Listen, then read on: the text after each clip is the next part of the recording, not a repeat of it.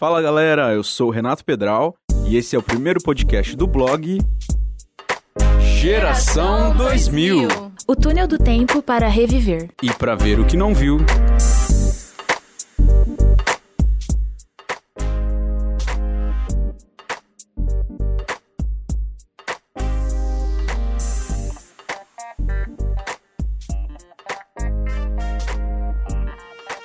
Nossos podcasts, assim como nosso blog o Geração 2000, falará sobre o que mais marcou no início do século e até hoje deixa aquele sentimento de nostalgia, seja na música, na dramaturgia, na moda, enfim, em toda a cultura dessa época tão icônica. Juntamente com a Daniela Assis, traremos muitos conteúdos para vocês através de entrevistas sobre esse universo dos anos 2000. Bom, nesse primeiro episódio eu vou começar falando sobre um dos assuntos mais saudosos para a galera, a música daquela década mais precisamente sobre o cenário musical e suas mudanças de lá para cá, seja graças à tecnologia, como a internet, ou pelo surgimento e ganho de forças de novos gêneros musicais.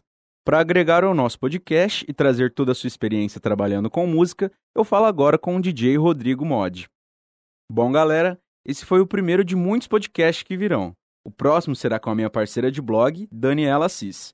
Acompanhe as nossas redes sociais, arroba blog Geração 2000 no Instagram e Geração 2000 no Facebook e YouTube. Aliás, vai lá dar uma olhada no site do Jornalismo na ERP, na área de blog dos alunos, e fiquem ligados no nosso blog. A gente tem conteúdo novo toda semana para vocês. Bom, eu vou ficando por aqui, galerinha. Até o próximo episódio. Tchau! Fala, galera. Eu sou o Renato Pedral e esse é o primeiro podcast do blog. Nossos podcasts, assim como nosso blog, o Geração 2000, falará sobre o que mais marcou no início do século e até hoje deixa aquele sentimento de nostalgia, seja na música, na dramaturgia, na moda, enfim, em toda a cultura dessa época tão icônica. Juntamente com a Daniela Assis, traremos muitos conteúdos para vocês através de entrevistas sobre esse universo dos anos 2000. Bom, nesse primeiro episódio eu vou começar falando sobre um dos assuntos mais saudosos para a galera, a música daquela década. Mais precisamente sobre o cenário musical e suas mudanças de lá para cá, seja graças à tecnologia, como a internet, ou pelo surgimento e ganho de forças de novos gêneros musicais. Para agregar ao nosso podcast e trazer toda a sua experiência trabalhando com música, eu falo agora com o DJ Rodrigo Mod. Olá, eu sou o Rodrigo Mod, sou DJ em Ribeirão Preto há cerca de 13 anos, vai ser completado agora dia 30 de dezembro.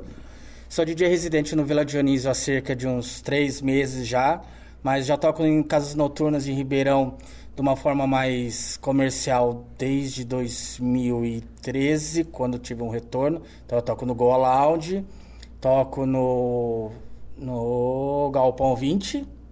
A idade está chegando, é muita coisa, você vai acabando esquecendo. Você também vai chegar nisso aí.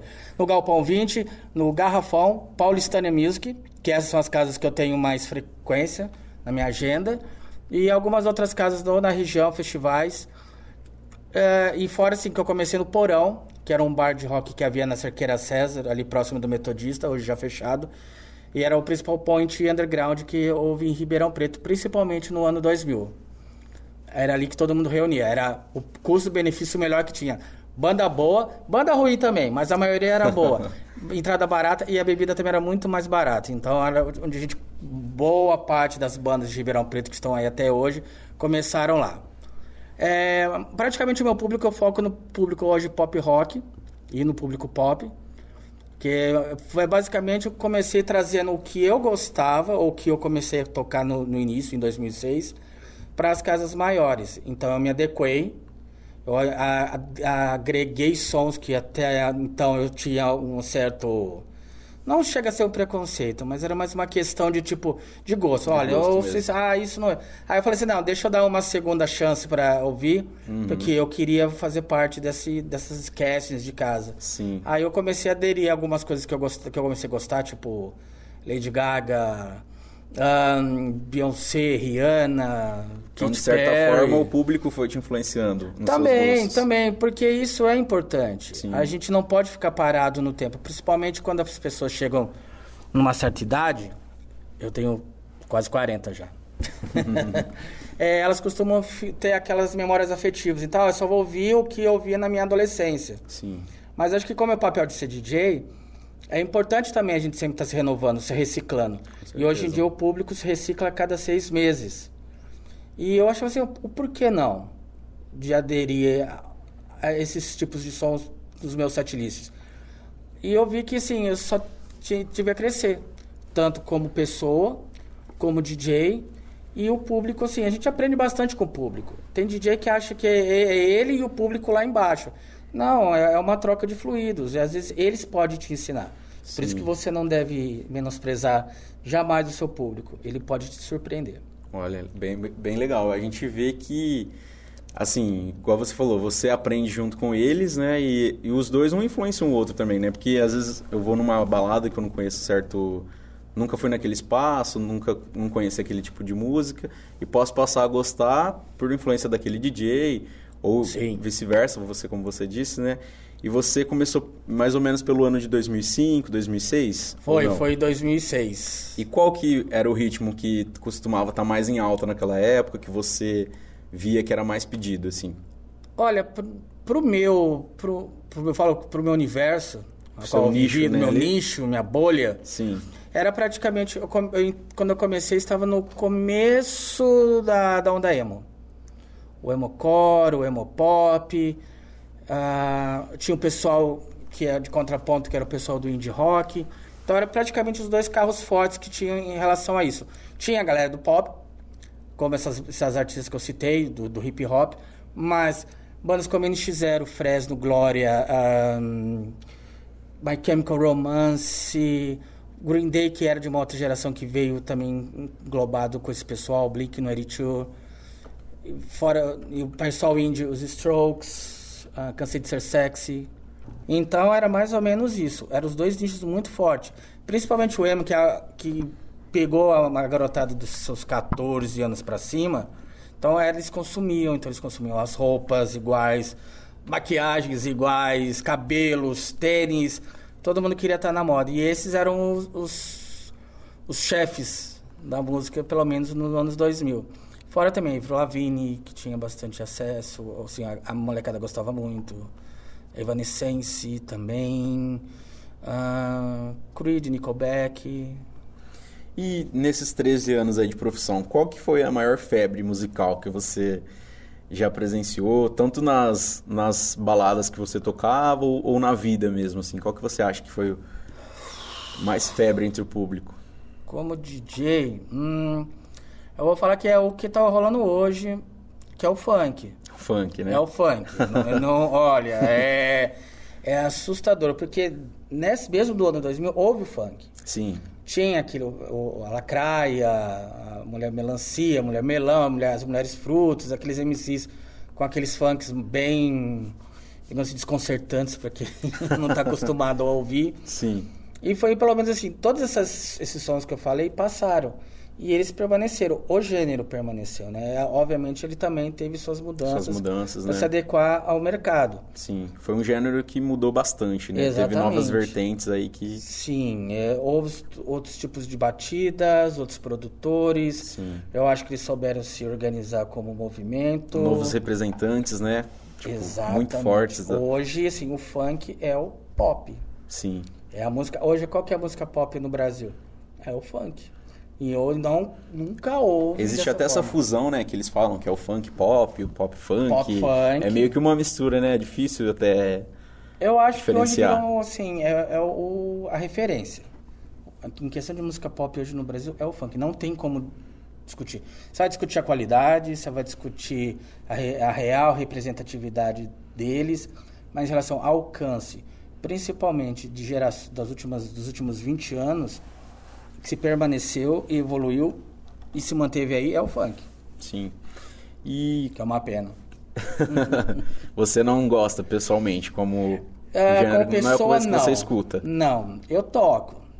Eu toco. Ah, eu toco os que eu acho engraçados. Entendi. Mas esses com um cunho muito machista, eu, eu prefiro. Eu não consigo. Ah, as meninas adoram. Meu.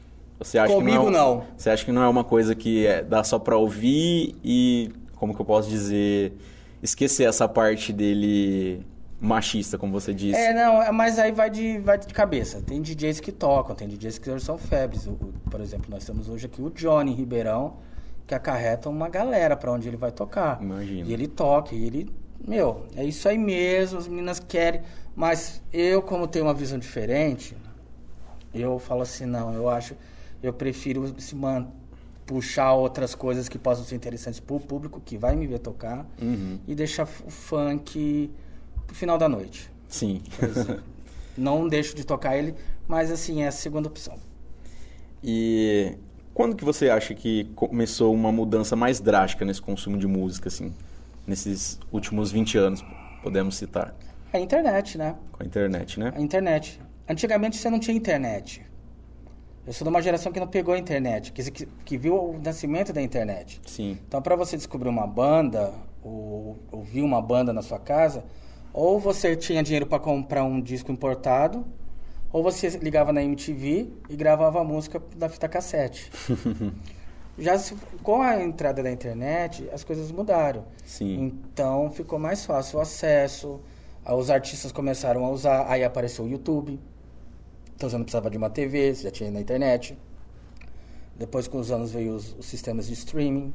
Sim. Então o- hoje para o pessoal é muito mais fácil.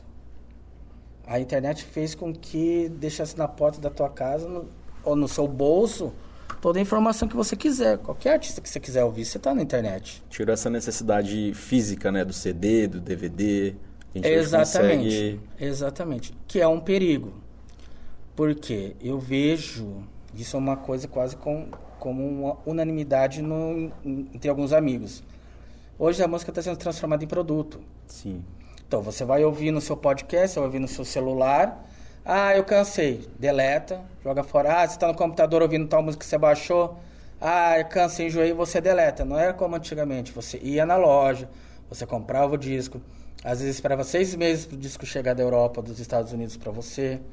E você comprava, você tinha todo um ritual para ouvir. Antigamente música era uma expressão artística. Ainda hoje é. Existem artistas que fazem isso. Mas a música popularesca no Brasil e no mundo hoje é tratada como um produto. Você acha que a internet, então, dessa forma, de de certa forma, desvalorizou um pouco a música como, como arte sim, em si? sim. Como... Se por um lado ajudou bastante a difundir muitos artistas que ficariam escondidos, Sim. Ao mesmo tempo estimulou uma coisa que é o, pior defeito do ser humano, que é a preguiça. Ah, tá ali. Ah, eu ouço. Ah, tá, depois eu ouço. Ai, aí eu ouço, ah, mas eu quero ouvir o, que- o som que eu gosto. Aí ele vai lá, vai ouvir o som que você gosta. Não estimulou a curiosidade. Sim. Estimulou a. Tipo assim, a preguiça. E vendo agora você opinar sobre essa questão da internet e tudo mais, como que você avalia esse cenário musical de hoje? Você acha que ele, ao seu, ao seu ver, ele é mais positivo, negativo? Não, eu acho que é positivo. Não tem, eu não sou daqueles que ficam saudosistas. Ai, como é bom do meu. Bom, era da minha época. Não, eu acho que hoje, mesmo usando a internet, a internet hoje é uma principal ferramenta. Sim. Hoje você não precisa de uma gravadora grande para difundir o seu trabalho. Sim. Você não precisa aparecer num programa de auditório de domingo à tarde para divulgar a sua imagem. Sim. Você tem tudo na internet. Você pode gravar um vídeo e colocar no YouTube. Você pode gravar sua música e colocar num- numa plataforma de streaming. E as redes sociais ajudam bastante. E tem muita coisa boa. Elas estão escondidas. É aquilo que eu te falei, da preguiça. Às vezes você, debaixo do seu nariz, às vezes na sua própria cidade, tem artistas que fazem você se orgulhar do, do cenário atual. Sim. E eu não falo só de Ribeirão Preto. Eu já toquei com, em festivais com bandas de São Paulo, da Bahia, do Rio Grande do Norte, do Brasil todo. E eu vejo que assim, o meu pensamento realmente reflete nos outros estados. Porque você tem artistas. Só faltam ser descobertos. Sim. Então você acha que facilitou muito para os artistas independentes ganhar um espaço maior? Alguns até alcançam o estrelato, né? Através da internet e tudo Sim, mais. Sim, você vê, por exemplo, um grande exemplo popularesco, que foi graças à internet que estourou, é... tem o Calypso. Fez sucesso graças à internet. Sim. Ninguém conhecia eles lá. Uhum. Ah, bandas de rock, o, o Panic! at the Disco também, que era uma banda dos anos 2000, que até tocou no Rock in Rio, foi conhecido pela internet. Os Strokes, que encabeçaram, encabeçaram né, o movimento do, de salvação do rock do ano 2000, também foi graças à internet. Tá vendo? Então, nesses... E, é, é, perdão. E, Não, tem, pode falar. e tem artistas que são grandes que deixaram praticamente o mainstream para viver da internet, do, cena independente, como aqui no Brasil o CPM 22 e agora o Green Day. Sim. E você, é, agora voltando mais para a questão comercial das baladas que você Aham. trabalha, qual que é o ritmo? Você até já citou né, Ah, que não sim. pode faltar nas Não. baladas de hoje em dia. Não, 90%, a não ser que você vai curtir, sei lá, música clássica, Aham. música regional de algum país exótico, você não vai ouvir funk. Fora isso, 90% do- das baladas de Ribeirão Preto se toca funk. Sim. E ele, hoje a gente vê uma certa. O público, assim, julgando um pouco, desmerecendo o movimento, porque até meio que por ter nascido nas comunidades e tal, o pessoal às vezes tem um pouco de preconceito. Qual que é a sua visão sobre isso? Você acha que. Olha, eu, eu falo que show business não é o programa da Oprah. Uhum. Aquela coisa, ai, porque o cara é pobre. porque-" Sim. Não, eu analiso, analiso a música. Qualidade, né? a música. Eu não gosto da música. Mas se você vê que veio de um pessoal da periferia, e isso, assim, eu sou da periferia, eu cresci na periferia, então eu sei a dificuldade de um moleque, ou o moleque vira bandido, ou ele tem que virar alguma outra coisa. Então, antes ele virar um cantor de funk do que ele virar um bandido. Com certeza. Mil vezes. Ou cantor de hip hop. Então, eu acho de suma importância. Todos os, todos os, os gêneros são bem-vindos. O espaço é de todos. Não existe esse negócio de, ah, é só isso. Não, eu fico super feliz quando eu vejo um artista fazendo sucesso, saindo da onde as pessoas esperavam só que ele se tornasse alguma coisa pejorativa para a sociedade. Falou assim: não, mano, eu venci. Eu venci do meu jeito. Ótimo. É legal? Não é. Mas, assim, ao mesmo tempo, ele tá gerando emprego para um monte de gente. Com certeza. Hoje a gente tem aí artistas que se tornam milionários, né? Graças ao funk aí. Exatamente. Ele, ele, ele pode estar acabando ajudando a família dele. Ele acaba ajudando, às vezes, a comunidade dele. A gente não sabe, porque a gente vê o que ele posta na internet. Sim. E o que ele faz depois. Sim. Ele pode muito bem estar ajudando a comunidade, como muitos ajudam. Só que a gente prefere só ver o lado negativo. Uhum. Tá, tá virando quase um monopólio? Tá, mas ao mesmo tempo temos tem DJs que mostram outros tipos de som e acaba enriquecendo. Você vai ouvir o seu funk, você vai ouvir depois um jazz, você vai ouvir um blues, nada te impede. Sim. E o pessoal costuma associar, como eu já citei, a uma falta de cultura, talvez, quem escuta funk. Julgar, é, essa pessoa só escuta coisa ruim, só escuta É, funk. Mas assim, pô, o cara mora numa periferia. A- o acesso é restrito. Sim. Às vezes o cara não tem uma biblioteca. Às vezes o cara nunca teve acesso a um disco, sei lá, o cara nunca ouviu um Chico Buarque, porque não tinha como. Não tem quem apresentou a não ele, né? tem, não tinha quem apresentou. Às vezes é é de uma família completamente desestruturada. Sim. Como que assim, às vezes o cara tá pedindo o amor do pai e da mãe, não tem isso, imaginar, ai, me mostra uma música do Tim Maia. Uhum. Me mostra um Tim Maia, me mostra um Gerson King como. Não. O cara. o Acaba cara- escutando o que é apresentado para ele ali na comunidade, nas próprias Exatamente, ruas, né? Exatamente. Ele vai trazendo para, ele vai trazer a vivência dele, o conhecimento dele, o que ele acha naquele momento que é bom. Sim. E os próprios produtores de funk, né? Os cantores em si, na verdade, os grandes nomes aí, o pessoal julga como, talvez assim, como falta de, de inteligência, poderia dizer, mas na verdade é bem do contrário, né? Olha- Muitos aí são formados em muitas faculdades, Focata, são... que Deus o tenha, que- tinha muito mais facu... ele Sim. tinha mais diploma do que eu, por exemplo, que só tenho um de técnico em nutrição. em Sim, faculdade sim. eu tenho. Sim, ele já. Ele é um desses exemplos, né? A Anitta mesmo, né? Talvez o maior nome do funk, do pop atual. Ela hoje é uma das maiores empresárias. Aí ela toca empresas, marcas, como ninguém. Exatamente. Não, não, para mim não cola esse negócio. Eu, eu falo assim, em questão de música, eu não gosto, mas isso eu tenho direito. Sim. Agora, desmerecer o trabalho desse pessoal que está surgindo dessa forma, eu acho um crime.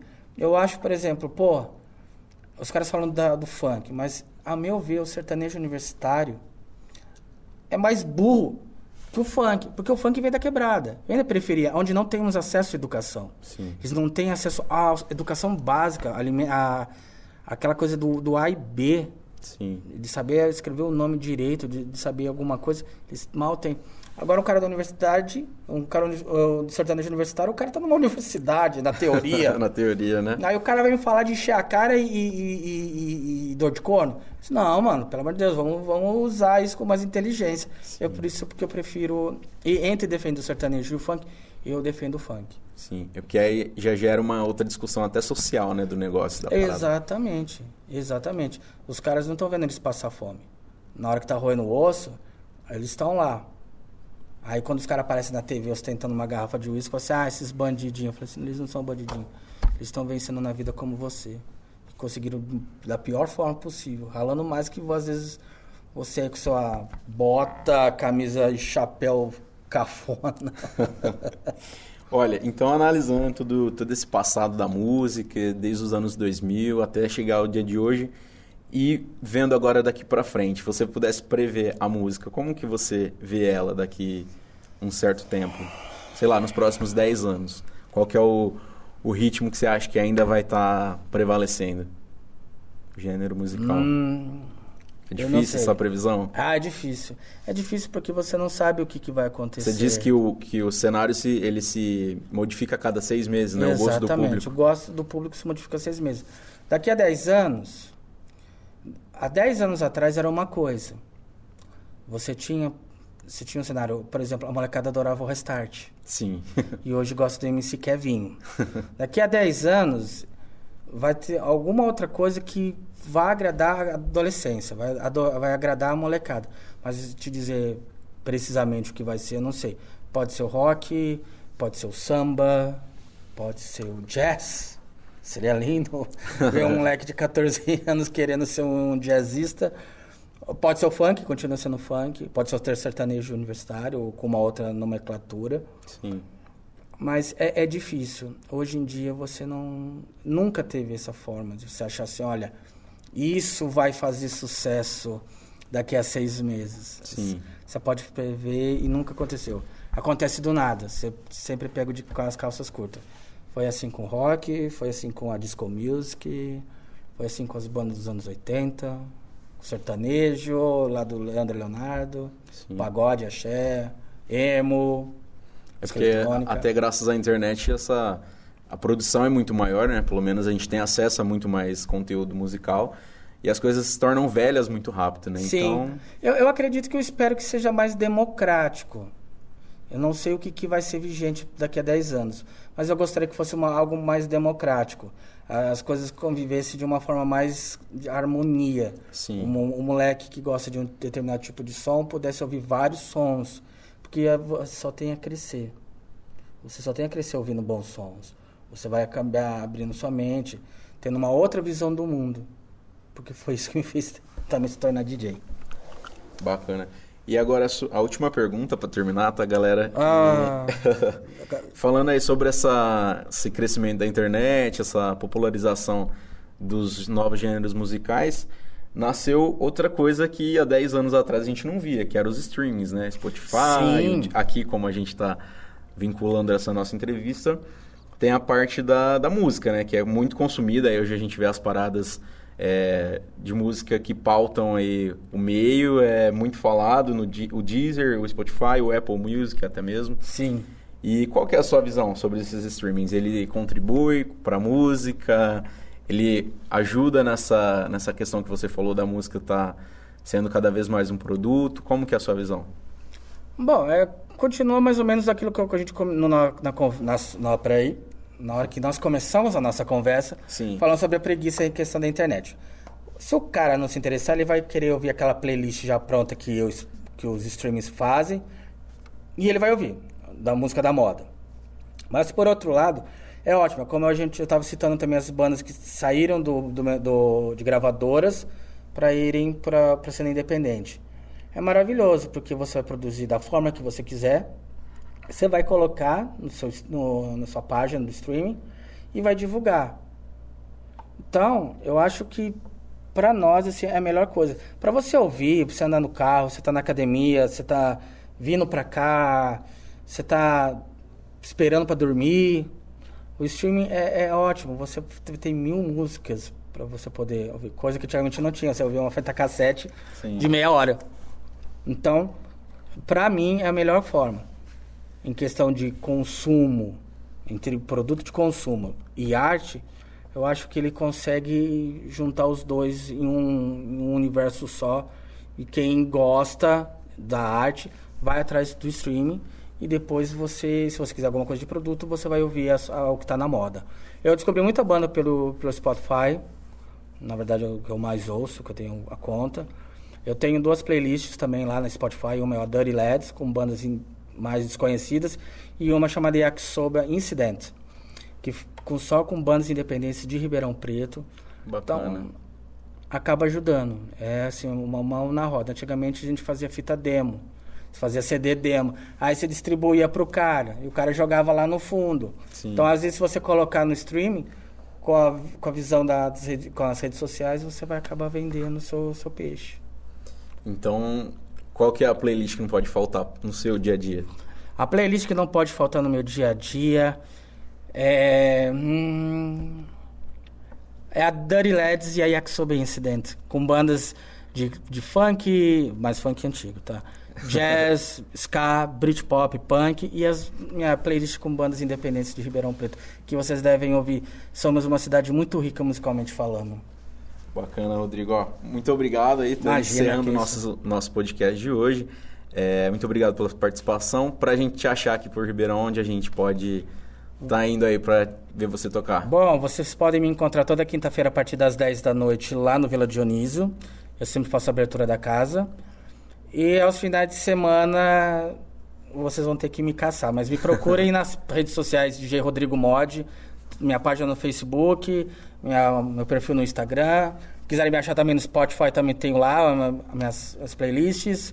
Mas basicamente, se quiserem me encontrar, é por lá mesmo. É no Vila Dionísio, no Goa ou no Galpão 20, que é os lugares que eu mais, mais rodo por aí. obrigado, Rodrigo. Imagina, Paulo. Eu que agradeço e obrigado. Bom, galera, esse foi o primeiro de muitos podcasts que virão. O próximo será com a minha parceira de blog, Daniela Assis. Acompanhe as nossas redes sociais, arroba blog Geração 2000 no Instagram e Geração 2000 no Facebook e YouTube. Aliás, vai lá dar uma olhada no site do Jornalismo na ERP, na área de blog dos alunos, e fiquem ligados no nosso blog. A gente tem conteúdo novo toda semana para vocês. Bom, eu vou ficando por aqui, galerinha. Até o próximo episódio. Tchau! Fala, galera. Eu sou o Renato Pedral e esse é o primeiro podcast do blog. Nossos podcasts, assim como o nosso blog o Geração 2000, falará sobre o que mais marcou no início do século e até hoje deixa aquele sentimento de nostalgia, seja na música, na dramaturgia, na moda, enfim, em toda a cultura dessa época tão icônica. Juntamente com a Daniela Assis, traremos muitos conteúdos para vocês através de entrevistas sobre esse universo dos anos 2000. Bom, nesse primeiro episódio eu vou começar falando sobre um dos assuntos mais